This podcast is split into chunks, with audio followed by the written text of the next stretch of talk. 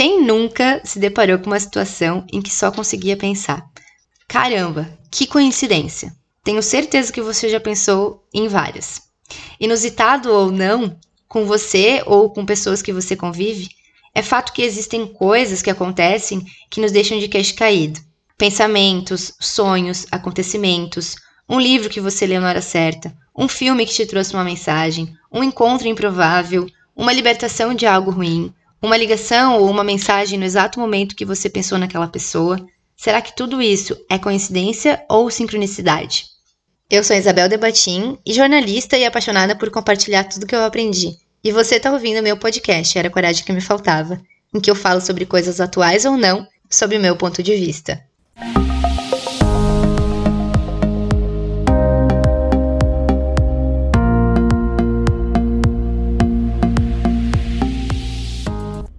O psiquiatra suíço Carl Gustav Jung diz que enquanto as coincidências comuns são apenas ocorrência de dois ou mais fatos ao mesmo tempo, as sincronicidades são esses momentos acompanhados de um significado ou de um insight. E eu confesso que eu amo essa palavra, eu tenho insights só de pensar na palavra insight. Mas, voltando ao tema, coincidências significativas de dois ou mais acontecimentos são algo mais do que uma probabilidade de acasos.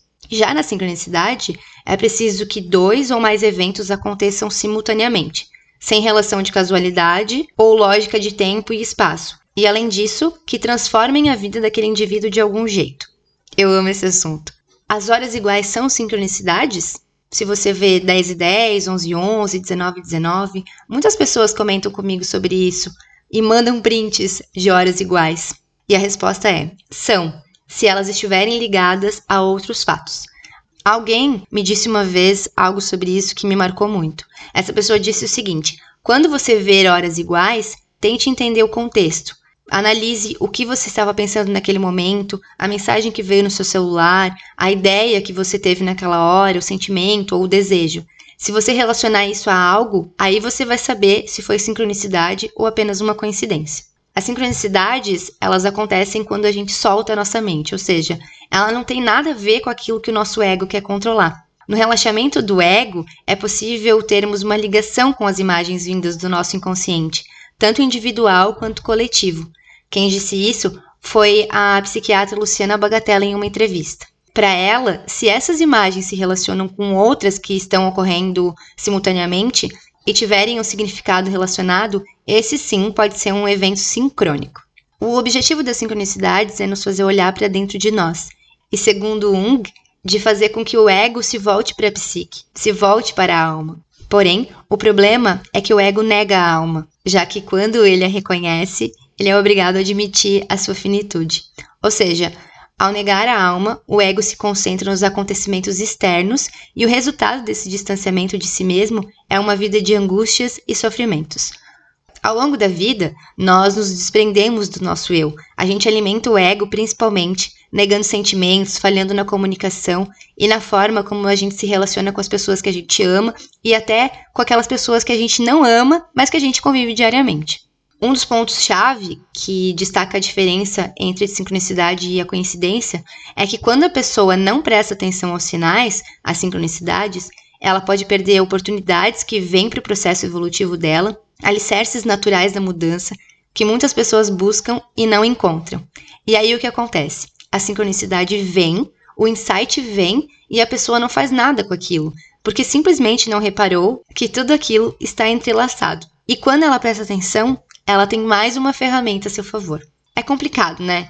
Enquanto eu tô aqui falando isso para você, eu já pensei em inúmeras situações que eu provavelmente recebi os insights, que os insights vieram, mas que eu estava totalmente dispersa, estressada, irritada, atolada de coisas, fazendo coisas de amanhã, de hoje, de ontem, e sem tempo, porque a gente está sempre sem tempo. Mas ao mesmo tempo, eu sei que a cobrança pelo que já foi, ela também ocupa um espaço gigante e pode me dispersar dos insights. Então, o que, que eu posso fazer com isso? Eu posso mudar. A partir de quando? De agora. Nem amanhã e nem daqui a pouco. Já. Todas as pessoas, elas podem viver sincronicidades. Só que para isso acontecer, eu repito, não devemos andar distraídos. Quando nos abrimos para perceber e interpretar esses sinais, né, que o universo manda, seja lá qual seja a sua crença, as chances aumentam de vivermos essas sincronicidades e, claro, de elas fazerem sentido pra gente. Certa vez, uma amiga minha me perguntou: Amiga, você consegue me explicar a diferença entre intuição e ansiedade? Porque eu nunca sei quando é a minha intuição ou quando é paranoia. E eu respondi o seguinte: tudo aquilo que vem de forma leve, sem causar paranoia, é intuição. E tudo aquilo que você não consegue nem falar em voz alta para você mesma e que você consegue criar coisas além da informação principal é paranoia.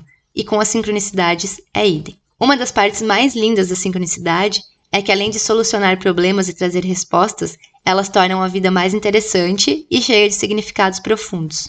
Traz oportunidades de deixarmos de sermos tão literais. E com isso, proporcionando um olhar mais simbólico, metafórico e, consequentemente, mais ético para a nossa vida, trazendo visões de coisas que normalmente a gente não veria no cotidiano.